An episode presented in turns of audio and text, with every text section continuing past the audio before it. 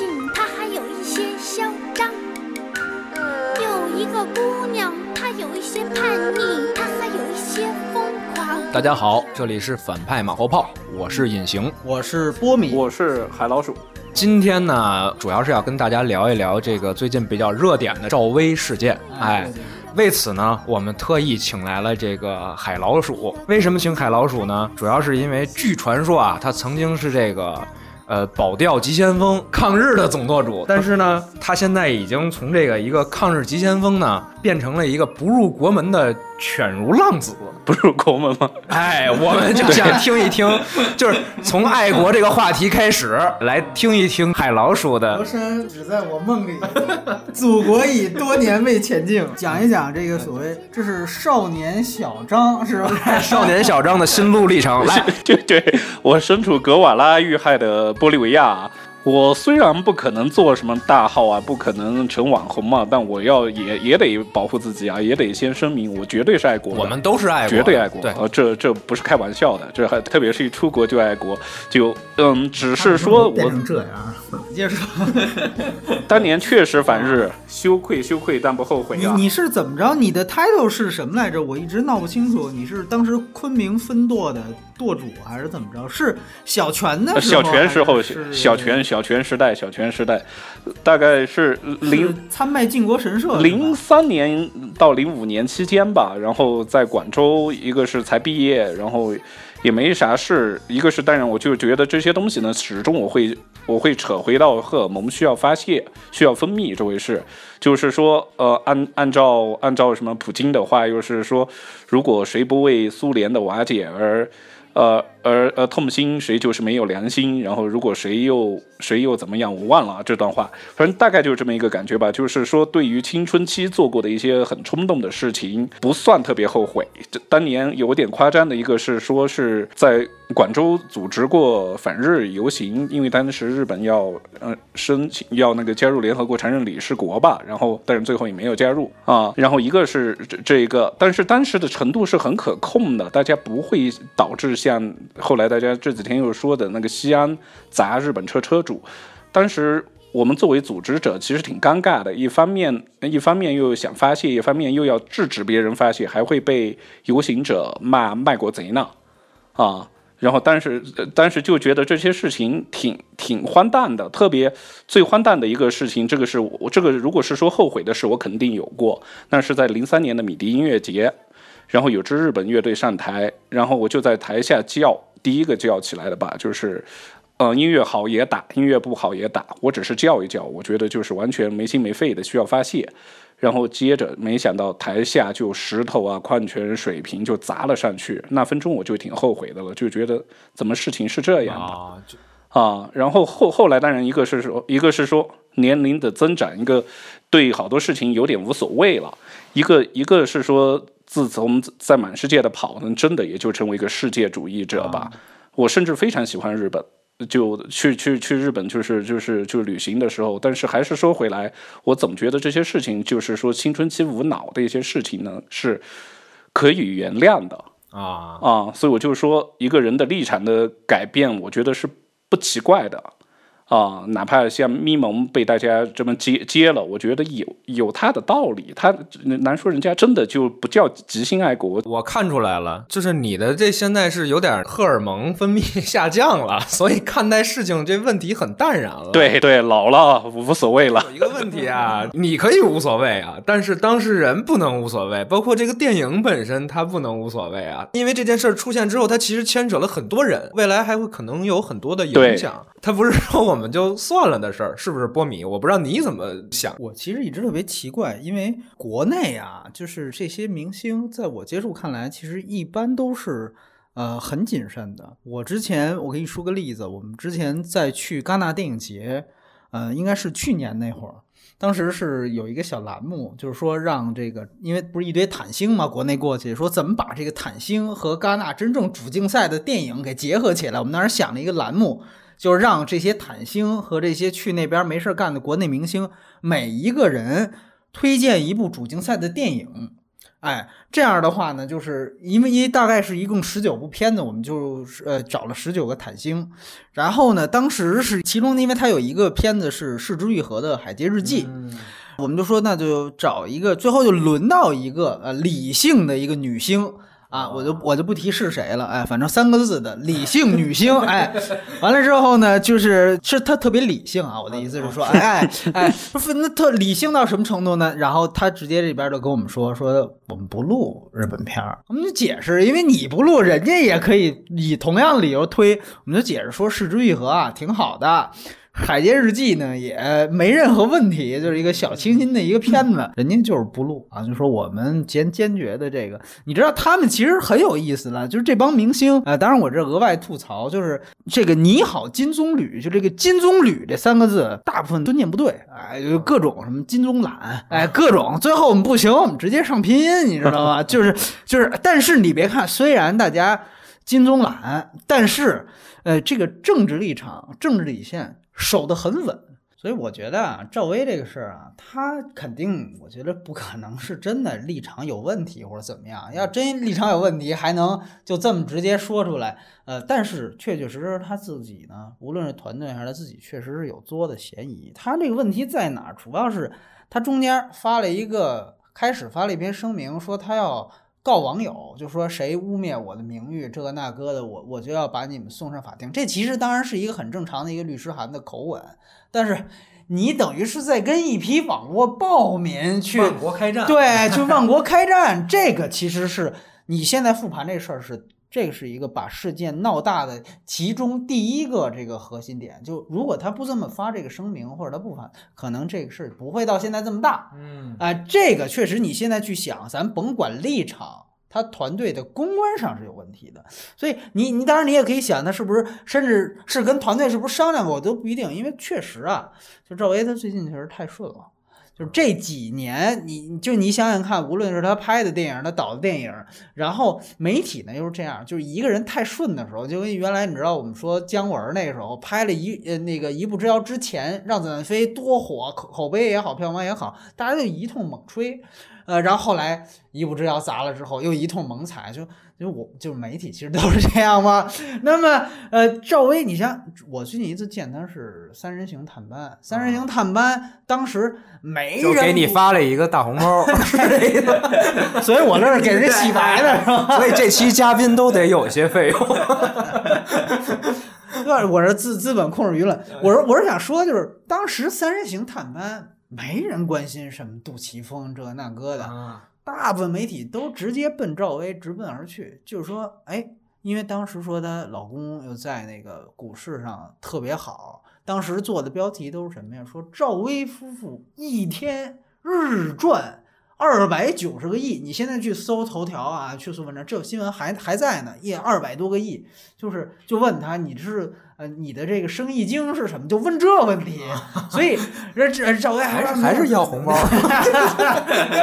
你都赚那么多了，没给，结果你看看，那我基本上已经预预计到下后边节目的走向了。对你前面其实就是各打了五十大板，对吧？就说。呃，各各有各的问题。网友呢有这个检举这个过分的这个嫌疑，对吧？就是有点过激了行为。我没说啊，我主要说的是赵薇，没给钱嘛就。完，这赵薇这边呢，可能是确实也有人怕猪名猪怕壮这种问题也在，还有就是有这个万万国开战要较劲啊。但是其实在这个事儿里边，还有一个焦点的地方，也是在于。其实是团中央转发了一个消息，哎，结果结果就是让大家以为这是官方这个发了，结果后来呢，他还不知道怎么回事就删了，对于是阴谋论就各种就出现了，对吧？而且就越演越烈了，就以至于后来就又说这个赵薇是呃共济会 呀，又这毒又那毒，就就就就比了个手势，就比了个摇滚的手势，就说这是共济会的成员了啊，这资本控制。摇滚圈，这就是我都惊诧了，因为你突然发现，就改革开放的这么多年，这个赵薇已然成了这个呃反动势力的 代表了。那早怎么回事儿？我们知道，其实赵薇前几部片子，像《画皮二》，对吧？嗯像这个主演的对她嗯主演的，她自己导的《致青春》，口嗯碑也还不错，票票房更是不错。对对对，那怎么到现在来讲，突然间就成反动势包括力了？戴立忍，嗯对，包括代理人，代理人去年的这个聂隐娘，对吧？还有师傅，嗯，这都是口碑相当不错的影片。怎么都到今年就突然这样了？就是这里边它到底跟别的封杀有什么特殊性和差异性？我还是这样说，就是我只关心一件事情，就是这个是否公平的问题。我们先不说封杀，或者说对于这个电影的抵制，呃，是不是应该的？我觉得最起码我们讲一个事儿是，为什么戴立忍他这么早以前就来内地来拍戏了？来内地拍戏，如果他真的又像大家说的是台独艺人，而且还有人说他是轮子的这个艺人啊、那么我就觉得这样的一个双料的大间谍一样的人，国台办也好啊，就是我们的情报部门也好，是怎么能够允许他入境的？那如果说我们的官方部门、有关部门都允许他入境了这么多年，拍了这么多戏，那就证明他没问题。那网友和情报部门的这个渠道相比，谁的消息、谁掌握的资料更权威、更准确呢？我觉得这是一个我觉得需要去考虑的问题吧。就是说，呃，因为我真的是在严肃的讲，我没有说反话。就像之前，咱们别说台湾艺人，就说海外艺人，呃，像那些著名的反华分子，海老鼠应该知道啊，像理查基尔啊，像这个后来拍了《达赖传》之后的马丁·西格塞斯啊，他之前来过中国，然后包括像这个什么米亚·法罗、沙朗斯通。这些人都会被中国外交部列为不欢迎名单的，都会就等于进黑名单拉黑。他们根本想来中国的时候都会被拒签掉，就外交部也好，有关部门也好，直接就会有这样的一个行为，因为他们有可能存在的立场问题。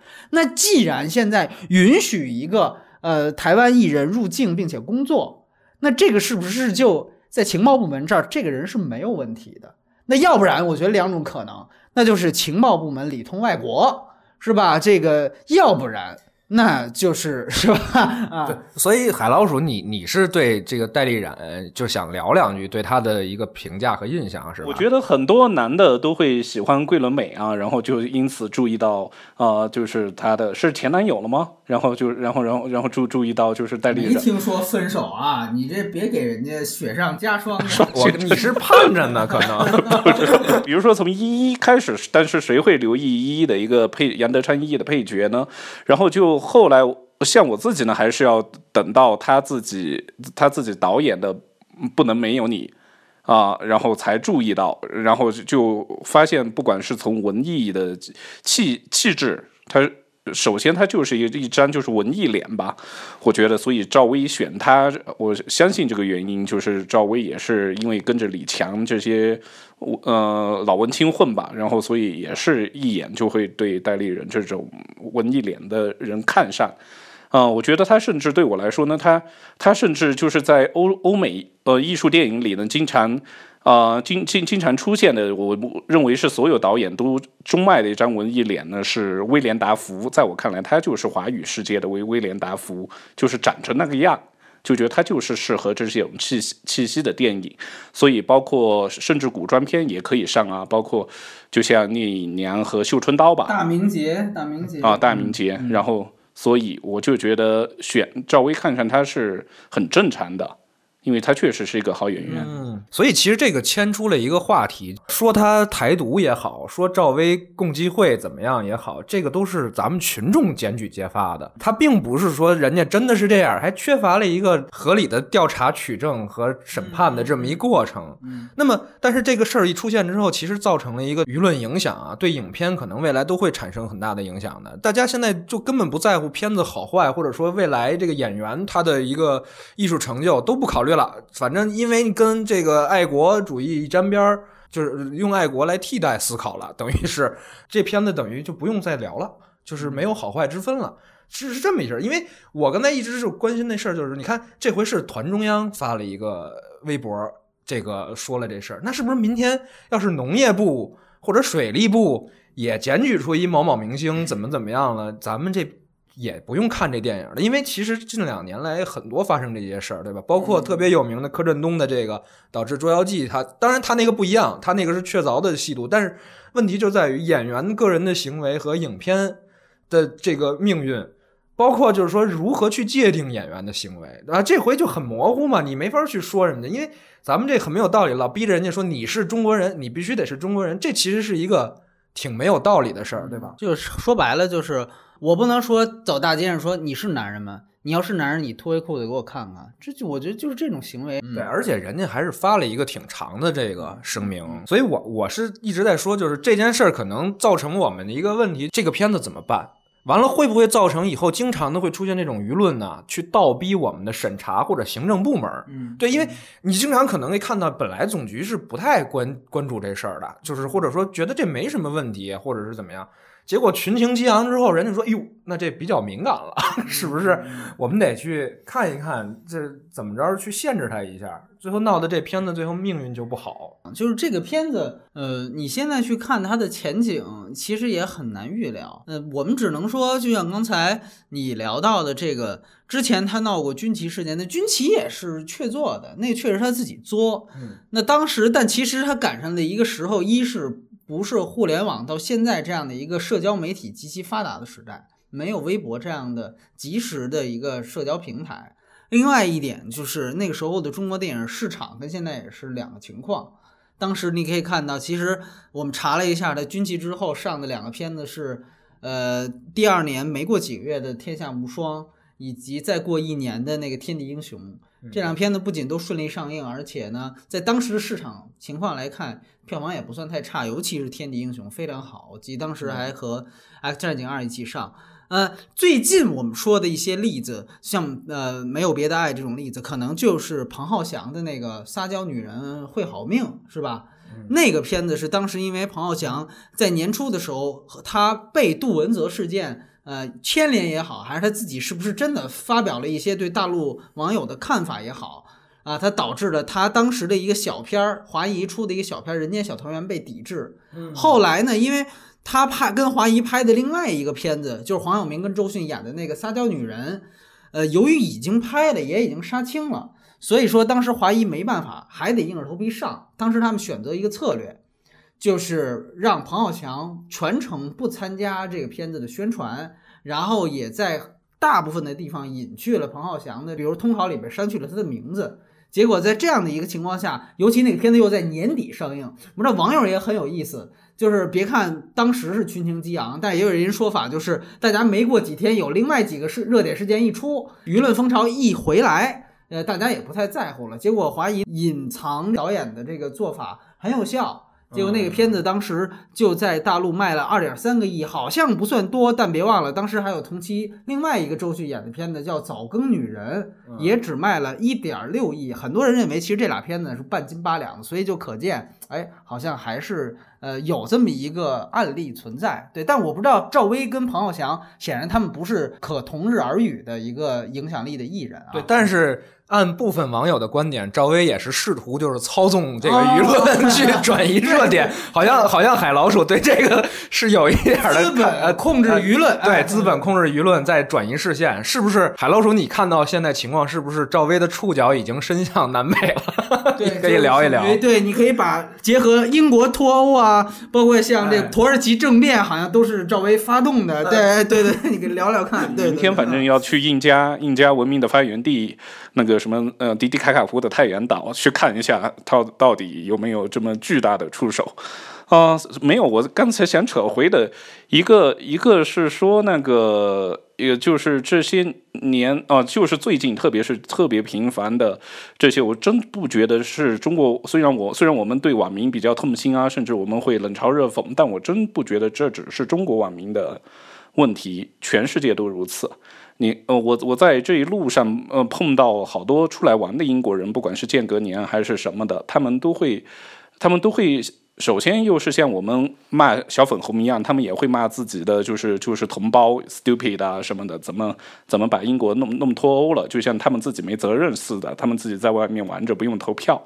然后再加上川普在美国的得势，我们可没有骂同胞啊。对我们没有，我们没有啊。再加上川普的得势啊，还有好多，我就觉得，包括台湾，一直我们也也是一直说台湾的网民也是充，也是有一种暴力的情绪。包括昨天我又在那个脸书上看到一个新发起的运动，叫做向向中国说对不起。对，对，对其实民粹是一种全球化的趋势了。这一个是说，在赵薇事件还没闹到这么大的时候，有一个娱乐公众号写了一篇文章，但是他。除了扯娱乐的事，他突然提到一点，就是说结合英国退欧和川普，然后他就觉得全球化这个地球村这个概念已经不再迷人了。这些年的经济的全球的经济的凋敝啊，然后再加上呃文明东西方文明和和宗教冲突越来越越演越烈，然后大家就还不如抱团取暖。就是那嗯，还不如回到自己自己的就就是小圈子里比较安全。然后，所以我就觉得，那其实是一种全球全球的趋势啊。就我们以前我们所向往的那个地球村全球化，很很很抱歉失败了。然后现在大家就像，不管是我们的小粉红、台湾的民粹，还还是还是英国伦敦之外的呃英国人一样的，他们都只只愿意扎在自己的小圈子里来否。来，呃，嗯，克来那种怎么说呢？就是排斥，或者是说至少是不去接受其他地方的一些东西吧。所以我觉得挺可悲的。但是我觉得不只是我们自己，等于中国的说一个理想中的美丽新世界就碎了，对对对对，等于我们现在是一个回潮，是一个倒退，有点这种感觉。其实，其实我在我看来啊，就是说，像露台关系，它其实更像两个大家庭嘛，对吧？就是有的时候可能我们家的侄女啊嫁到你们家了，完了你们家的这个小伙子又娶了我们家的谁，在这个过程当中，等于你说代理人等于一个嫁过来的媳妇儿，这个被被咱们这边的小粉红啊还是什么的一通喷，这个你是让台湾这边整个的文艺界。会有一个什么样的影响呢？这其实不是特别好，我觉得，你说呢？这个，那我们也会想，是不是接下来的金马奖这样的时候，他会不会金马变金像，是吧？就跟那个。呃，蔡英文说的是什么？投了国民党，台湾变香港，是吧？现在封了戴立忍，金马变金像，是吧？就是这种。那我就不太清楚这种，因为像金像奖现在已经完全沦为一个政治工具了嘛，对吧？而但是它本来就有本地的这种本地保护，就是你非港片。呃，三分之一的这个制度就限制了你非港片本来就不能参与我这个奖。金马一向是大家被誉为是比较包容的一个，而且是在华语这个地区最权威的一个奖项。嗯，那现在是不是也会受到这样的影响？我觉得一定是有的。然后他们还说了一个特别有意思的事儿，就是去年还是前年，当时是呃金马奖把最佳男配颁给了李雪健，应该是凭借那个一九四二。当时李雪健呢就穿了这个一身就特别正的服装，然后还别了一个五星红旗什么的，哎，然后当时呢，当然现在也有人拿这个作为正面例子，就说你看当时也并没有任何台湾网友站出来说，你看这个人公然的在我们的这个这个奖项上啊还别五星红旗啊或者怎样怎样，也并没有去挑这个理儿，就觉得他是大陆来的，他这样做好像也没什么。对，所以，但我不知道代理人，因为现在事件升级了嘛，就像刚才海老鼠说的，脸书上这个像中国说对不起这事儿，我也注意到了。嗯嗯，它肯定不是一个好的往好的迹象发展的一个事儿。但是我觉得大家也现在也不在乎，就他们没有，我们没有这个意识，说非得啊，好像得是那个两岸。交流越来越好才可以，我觉得大家并不盼着这个事儿，普遍网友也不盼着这个事儿。呃，我只是怀疑，我我挺好奇这个对行业影响是怎么样的。就比如说未来的这些公司再去挑演员的时候，是不是能不用台湾演员尽量不用，能不用香港演员尽量不用，能不用日甚至是日本演员，对吧？这次的水原希子。咱也尽量不用，因为你做过背调吗？你有这个时间成本去做背调吗？还得把人家祖宗十八代调查一遍，对吧？对，你说不好的，对不对？其实这也是我刚才就是谈到的，就是比较担心的问题，对吧？因为我们是一个正在发展的国家，我也是一个电影，也是一个正在发展的行业，所以它很多东西啊，它没有特别明确的规章和制度的，它是要在摸索当中前进的。你看，经常这么着，舆论一倒逼，咱们就怎样怎样。这其实有的时候是恶例，对不对？嗯你就像人家说，人家说这个呃，对不起你，中国对不起，但是我我就不理你了，对不对？我就不嫁给你了，那会导致的问题就是，你这个东西，因为你的这种所谓的思潮，最后影响的是你这行业呀，你整个社会越越来越趋向于保守，你就不开放了，你也不多元了，对吧？这样的话会造成的这是问题是非常严重。那你不开放不不不多元了，这个市场经济怎么搞，对吧？文艺战线我们还要不要？是不是？就是海绿，你看就在这方面，你看有没有你游历过的一些国家呀，或者什么的一些例子可以聊一聊？这个东西你看还是看行业吧，毕竟电影呢虽然是一个应该来说跟其他呃应该还是要算一个比较开放的，只是我们现在碰到了这是一个倒退的一个一个一个思潮和倒退的一个趋势。呃，但是呢，因为我我经常到哪里我还是到的比较浅的吧。那你说参观个博物馆啊，然后特别是在当代艺术方面，那我是觉得。呃，电影它不可能做到像当代艺术这么前卫、这么开放，然后能完全不顾呃任何任何非理性的这种反对来进行国际化的合作。这方面，我觉得在哪在任何一个即便再保守的国家，我都能看见当代艺术的发展始终是好得多的啊。但是我也很遗憾啊，就是。就是说，确实是对演员以后会造成很大的影响，所以我看到的有一些，我认识的有一些国外的演员，啊、或者是香港的，或者甚至是大陆的，然后渐渐的有一些甚至就去尝试走当代艺术的方向去，因为这方面限制是真的比较少。哦，转型当代艺术，哎，这个非常清奇。海绿，你还看好赵薇以后的前景吗？你觉得她是呃下一个这个毕福剑呢，还是下一个这个柯震东啊？好像这俩都不怎么样。我啊不知道，如果就那老毕还有比较后来后来人生出现翻转了吗？老毕完全没有了，完全没有了。老毕和任德炮这都基本上应该是包，就跟原来的李承鹏一样，都算是彻底淡出公众视线了，蒸发了啊蒸发了。对对对对对，我是说，他可以商业前景，我比较悲观了。但是他居然，他居然这么热爱文艺啊、居然要跟李强这些人呃混，都挖掘出毕赣这样的好导演啊！我没看啊，《路边野餐》，你们大家都很喜欢的，我就觉得那赵薇也可以做点像就刘德华这样的功德啊。呃，挖掘一些呃呃商业体制之外这不的好导演。是你这不是害人必干的吗？到时候网友说你这资本控制野餐，你这好家伙是吧？资本下的好野餐，海老鼠当年如何就群情激昂的成是一个保钓急先锋，后来就成了我比较淡，我能反思一下这个行为，对吧？爱国心不变，但是从这个全球化的视角，我都没想到 还有这视角呢，但是非常新颖。对，对对对对对，啊，呃，我个人倒是想起一个事儿，就刚才海老师说的，就你记得，大概是之前有一个国内第六代导演，我忘了是谁，嗯、他曾经在就是大概一次别离在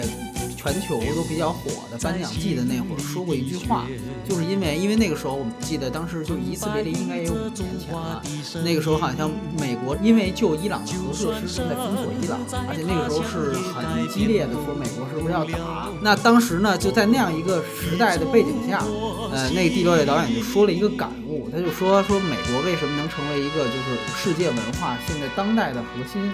就是说，他可能一方面要对伊朗出手，但在这个时候，他可以把奥斯卡奖颁给一部伊朗的电影。当然，我一向是觉得呢，当时想到这事儿是不是有点太牵强了？这个话其实就是说说某某某国呀，其实它不是铁板一块，但是呢，你看通过这件事儿折射出来，发现哎，好像我们国家倒真是铁板一块。其实现在也在松动。如果说一个艺人之前，比如说什么某个外面的境外反动势力组织的晚会，他出书记说了两句，就跟代理人似的，就要封杀他。那我很奇怪，为什么比如像让·雅克阿诺这样一个拍过《西藏七年》的导演，可以堂而皇之的来拍这个《狼图